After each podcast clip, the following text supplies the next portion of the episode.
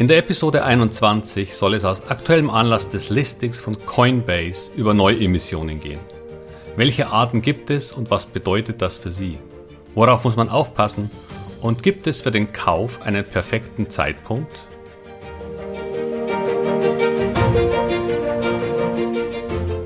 Herzlich willkommen, moin und Servus beim Podcast Aktien verstehen und erfolgreich nutzen. Mein Name ist Wilhelm Scholze. In diesem Podcast erfahren Sie, wie Sie das Instrument Aktie für Ihre Geldanlagen richtig einsetzen und dabei den Großteil der Profis hinter sich lassen können. Wie Sie teure Fehler vermeiden und am Wachstum der innovativsten Firmen der Welt partizipieren. Tipps gibt's viele. Hier geht's ums Know-how. Für diejenigen, die den Namen Coinbase noch nicht gehört haben, das ist eine der größten Kryptobörsen der Welt. Während die Nasdaq, die NYSE, die Deutsche Börse oder Euronext den meisten Aktienanlegern geläufige Namen sind, ist Coinbase eher etwas für Krypto-Enthusiasten.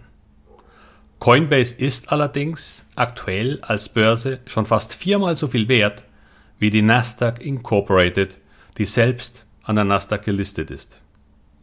Warum? Nun, weil das Thema Bitcoin und Kryptowährungen bei den großen Playern angekommen ist. Bei den Großbanken, bei Fonds und ETFs, bei Firmen wie Tesla, Square, PayPal und sogar Visa.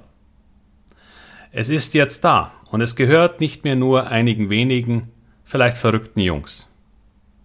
Aber diese Folge soll sich gar nicht um Krypto drehen, sondern um das Thema Neuemissionen.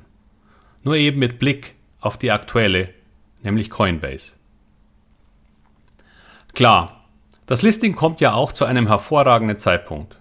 Jetzt, wo die ganze Welt über Bitcoins und Kryptowährungen spricht.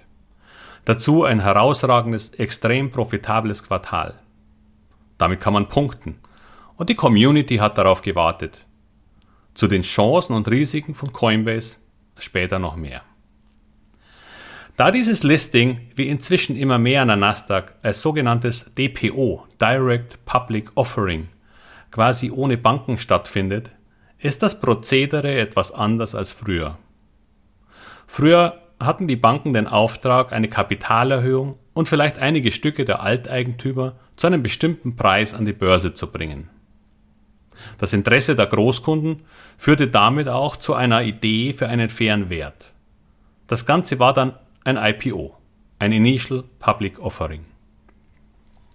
Dieser Preis kam in der Regel zustande durch lang andauernde Verhandlungen der beiden involvierten Parteien, den Alteigentümern, die logischerweise einen möglichst hohen Emissionspreis erreichen wollten, und andererseits den Banken, die ihn so niedrig haben wollten, dass er gut und vor allem mehr als vollständig platziert werden konnte. Warum? Weil die Banken in einem Zwiespalt leben Sie bekommen für so eine Platzierung durchaus bis zu 7,5% Provision. Wir reden hier von einem richtig dicken Haufen Geld. Es gibt schon einen Grund, warum die großen amerikanischen Investmentbanken alle weit über 100 Milliarden Dollar wert sind und die zweitgrößte Privatbank in Deutschland, die Commerzbank, nur 6 Milliarden Euro.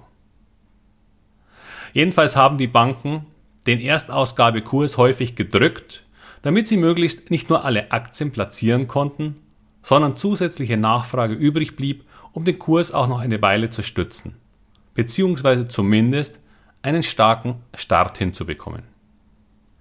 Denn für eine Investmentbank gibt es nichts Schlimmeres als ein missglücktes IPO. Das kommt nicht gut an. Bei den Firmen, die später noch an die Börse wollen. Das kommt nicht gut an bei den Investoren, die die Aktien gekauft haben. Und es schadet auch dem Renommee und dem Geldbeutel der Bank selbst. Daher war so ein IPO häufig erfolgreich in den ersten Tagen. Zumindest für die kleine, exklusive Klientel, die mit Aktien bedacht wurden. Denn Sie und ich würden niemals in den Genuss eines erfolgreichen IPOs durch Zeichnung von Aktien kommen. Die sind den ganz großen Jungs vorbehalten. Meistens werden die sogar unter der Hand, ich sage mal, gebeten, noch ein paar Aktien zu hohen Anfangskursen zu kaufen, eben damit dieser Kurs hoch wird und es zu einem sehr erfolgreichen IPO wird. Und da die breite Masse der Privatanleger und auch der kleinen Vermögensverwalter und Fonds bei den wirklich interessanten Firmen nicht zum Zuge kommen, kaufen sie eben am Eröffnungstag und sorgen für einen schönen Kurssprung. Und so einige Hedgefonds bauen dann in die erste besonders starke Nachfrage ein paar Aktien ab. Denn irgendwoher müssen ja auch die Aktien kommen, die sie dann kaufen können. Und damit haben die Institutionen wieder einen schönen Reibach gemacht und sind gerne wieder bei der nächsten Emission der Bank dabei. Und dann auch mal bei einer weniger attraktiven, denn eine Hand wäscht die andere. Der interessante Teil eines IPO ist aber, dass die Alteigentümer nach der Platzierung erst einmal für eine gewisse Zeit gesperrt sind. Das heißt, sie dürfen in dieser Haltefrist von bis zu einem halben Jahr keine weiteren Stücke verkaufen. Das wird auch veröffentlicht und ist übrigens ein wichtiges Datum, weil zu diesem Zeitpunkt dann häufig eine größere Verkaufswelle auf Sie zukommen kann. Nur damit Sie das wissen. Zuletzt kamen allerdings häufig, gerade aus dem Tech-Bereich, eben diese direkten Listings. Hier werden Aktien von Alteigentümern platziert und der Preis wird nicht vorgegeben. Und Alteigentümer sind natürlich die Gründer, aber vor allem die Venture Capital Firmen, die die Startups auf den Weg nach oben unterstützt haben. Okay. Und dann gibt es häufig eine sehr lang dauernde Eröffnungsauktion, in dem Angebot und Nachfrage gematcht werden. Und auch hier gibt es natürlich Banken, die die Verkäufe etwas steuern. Aber sie verdienen hier deutlich weniger. Da es keinen Preis gibt, wird gern mal darüber im Vorfeld spekuliert. Und ich könnte mir vorstellen, dass da auch mal ein paar sehr hohe Kurse und Marktwerte oder auch Graumarktpreise in den Medien platziert werden. Als Anker sozusagen. Damit man als Privatanleger mal eine Idee hat, wo man vielleicht kaufen kann. Wäre ja auch blöd, wenn man das nicht hätte und Sie zum Beispiel bei Coinbase sagen, gut, ich biete 50 Dollar. Aber die Alteigentümer stellen sich eher 300 vor. Daher hilft es auch, wenn man schreiben kann, dass noch vor kurzem, also kurz vor dem Listing, Stücke für 343 Dollar gehandelt wurden. Ah, das ist also der Preis, zu dem man denken muss. Und schon ist ein hoher Preisanker gesetzt.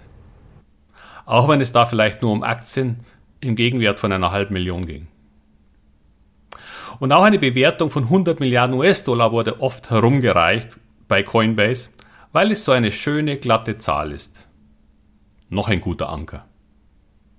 Das passt dann auch sehr gut zu den letzten News, Aufträgen oder Quartalszahlen, die die höchsten Umsätze ever aufzeigen.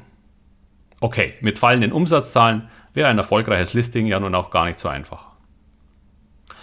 Tatsächlich bewegte sich der Firmenwert von Coinbase am Ende des ersten Handelstages am 16.04.2021 bei rund 85 Milliarden Dollar. Und zwischenzeitlich überstieg er auch die 100 Milliarden. Und ich glaube aber auch bei diesem Wert von 85 Milliarden Dollar waren doch einige Frühinvestoren gerne bereit, ein paar Stücke abzugeben. Insgesamt wurden von den Alteigentümern, was ich gerade gelesen habe, rund 5 Milliarden für 5 Milliarden Dollar Aktien verkauft. Was jetzt aber wichtig zu wissen ist, ist, dass die Alteigentümer und Frühinvestoren keine sogenannte Lockdown-Periode haben. Wenn es also nicht gut läuft, dann können sie einfach weiterverkaufen. Und auch die frühen Mitarbeiter, die häufig durch Aktienoptionen zu Multimillionären geworden sind. Es gibt keine regulatorische Verpflichtung, die Aktie zu behalten. Wenn es gut läuft, dann werden natürlich viele auch noch drinbleiben. Klar. Nur müssen tun sie das nicht. Daher ein kurzer Überblick über die Chancen und Risiken von Coinbase und danach eine Idee, wie man solche neue Missionen grundsätzlich angehen kann. Also Chancen. Dass das Thema Kryptowährungen bei den Großen angekommen ist, habe ich ja schon erwähnt. Coinbase ist zwar weltweit nur die drittgrößte Kryptobörse, aber die größte in den USA und damit, ich sage mal, im Westen. Das ist wichtig, weil gerade viele kleinere oder sogar größere Kryptobroker in Asien entweder schon gehackt wurden oder manche Eigentümer sich gleich mit der Kohle aus dem Staub gemacht haben. Eine US-Börse mit einem Listing an der Nasdaq gibt also Vertrauen. Außerdem Coinbase verwaltet angeblich rund 11% der weltweiten Bitcoin-Bestände. Selbst Tesla hat die Megatransaktion beim Kauf für 1,5 Milliarden US-Dollar über Coinbase machen lassen. Coinbase wird, weil ja nun ein Nasdaq gelistetes Unternehmen, daher wahrscheinlich auch das Vertrauen der großen Fonds, Pensionskassen und anderer institutioneller Anleger haben. Es werden weitere Services dazukommen und Coinbase wird für manche quasi die Hausbank im Kryptobereich werden. Und dann hat Coinbase noch für das letzte Quartal Gewinne von 680 bis 730 Millionen US-Dollar avisiert. Dass eine solche Firma Gewinne macht, ist für die Nasdaq quasi schon ungewöhnlich. Die Nachfrage nach Kryptowährungen und Bitcoins ist weiterhin extrem hoch und wird wohl auch so schnell nicht abebben. Das waren schon mal eine ganze Menge Pluspunkte. Aber nun zu den Risiken.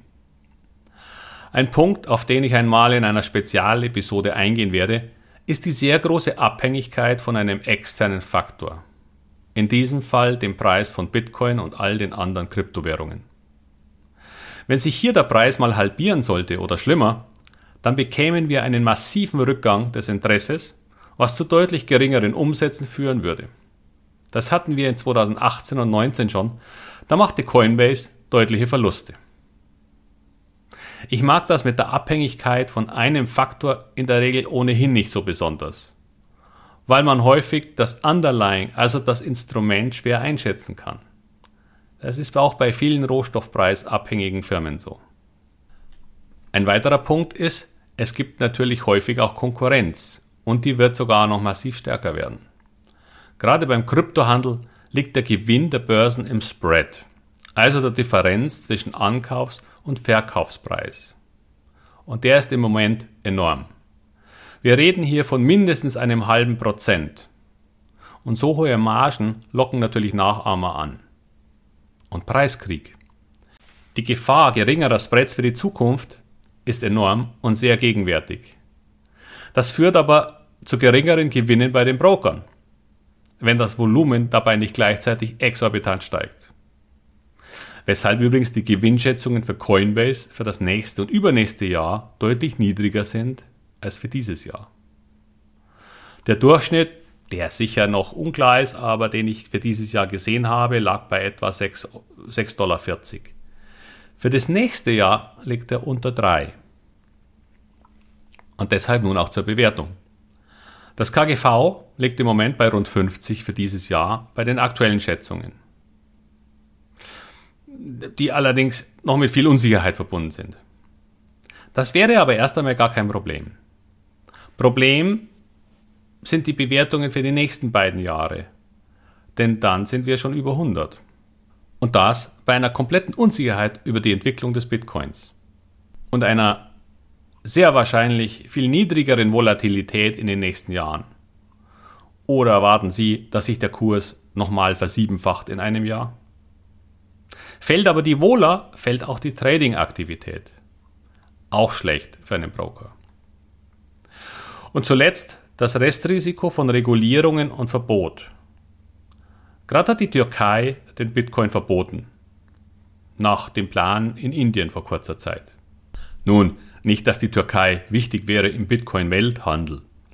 Aber auch die europäischen und amerikanischen Behörden und Zentralbanken wissen noch nicht genau, wie sie mit dem Phänomen umgehen sollen. Ich glaube inzwischen nicht mehr an ein Verbot, weil das institutionelle und Bankinteresse inzwischen zu groß dafür geworden ist. Aber es könnte ruhiger werden und irgendwie anders reguliert werden. Und am Wochenende kam auch schon das dazu passende Gerücht auf, dass aufgrund von Geldwäschegefahren hier tatsächlich mehr reguliert werden könnte. Alles in allem schwer zu sagen, aber über dieses Wochenende hat deshalb ein ziemlicher Wertverfall in Bitcoin stattgefunden, immerhin runter auf rund 51.000 Dollar von einer Spitze von 65.000. Man könnte fast meinen, die bei Coinbase könnten hell sehen und haben sich den besten Tag für ihr Placement genutzt. Wie geht man nun das Thema Investieren in neue Missionen überhaupt an? Ganz allgemein, also nicht nur auf Coinbase bezogen. Am ersten Handelstag erfolgt häufig ein deutlicher Kurssprung, weil all die Leute in das heiße Thema hinein investieren wollen, die vorher noch nicht dabei sein konnten. Das kann manchmal dann auch noch ein paar Tage anhalten, aber meistens erlischt dann die erste Euphorie. Und da die Bewertungen der meisten Neuemissionen zum Zeitpunkt des ersten Handelns sehr hoch sind, folgt häufig eine Ernüchterung. Das war übrigens auch bei Facebook der Fall, die zu 38 Dollar platziert wurde, dann im Handel mit 43 Dollar begann, 45 Dollar erreichte und, und um dann am Ende bei knapp 38 zu schließen. Die darauffolgende Woche unterschritt der Kurs den Platzierungspreis und fiel in den folgenden Monaten bis unter 19 Dollar, obwohl sich in dieser Zeit die Nasdaq nach oben bewegte. Erst rund eineinhalb Jahre später erreichte der Kurs die Erstnotizen wieder. Übrigens ein durchaus nicht selten vorkommender Verlauf. Snap, die Plattform, die vor allem von sehr jungen Menschen genutzt wurde, ging im März 2017 an die Börse. Bei einem IPO-Preis von 17 begann die Aktie mit 24 zu handeln. Erreichte dann kurz die 29 Dollar, um schon in der darauffolgenden Woche auf 21 zu stürzen. Die kommenden Monate waren dann wiederum nicht sehr erfreulich und der Kurs von Snap erreichte im August desselben Jahres sein vorläufiges Tief bei knapp 11 Dollar. Weitere zwei Jahre später erreichte der Kurs sein absolutes Tief dann bei knapp unter 5. Es ist natürlich nicht immer so.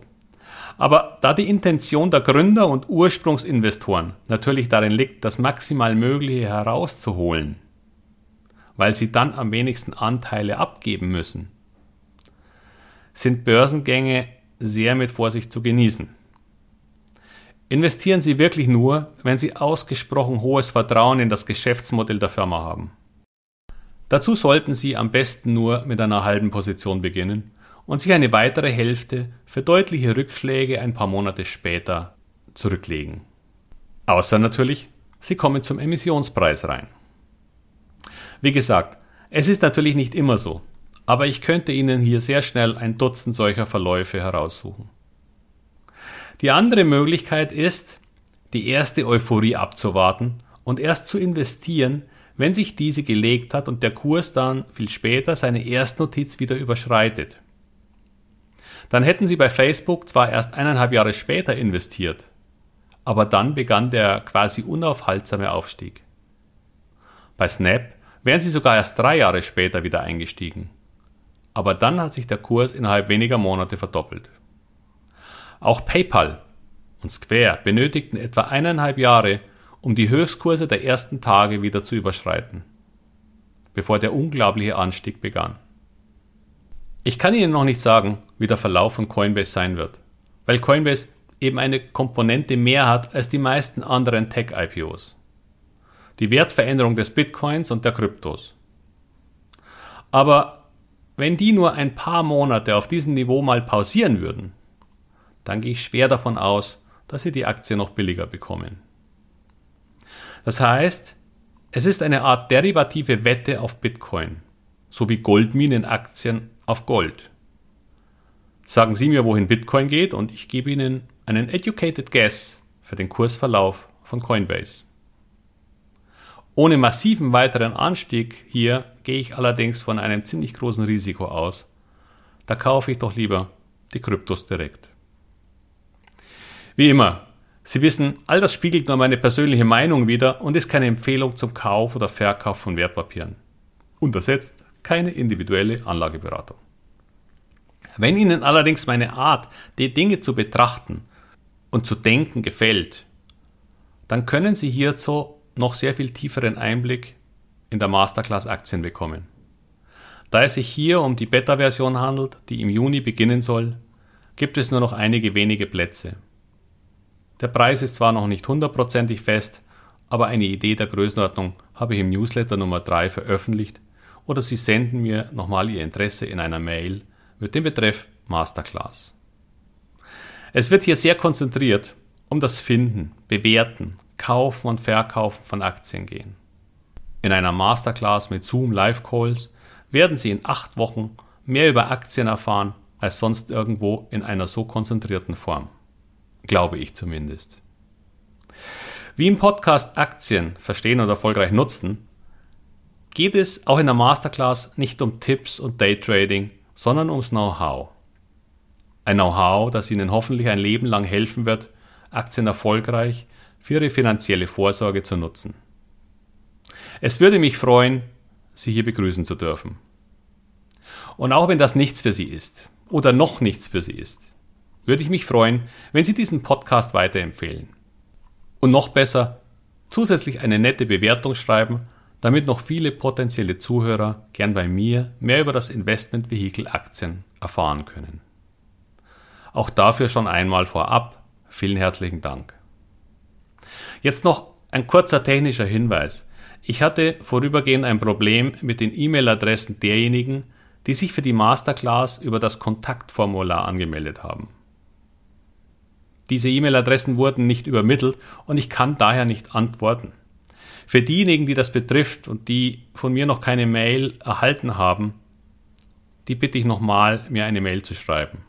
Sorry. Aber das Problem ist jetzt auch behoben. Und damit alles Gute, viel Erfolg beim Investieren und bis zum nächsten Mal. Ihr Wilhelm Scholze.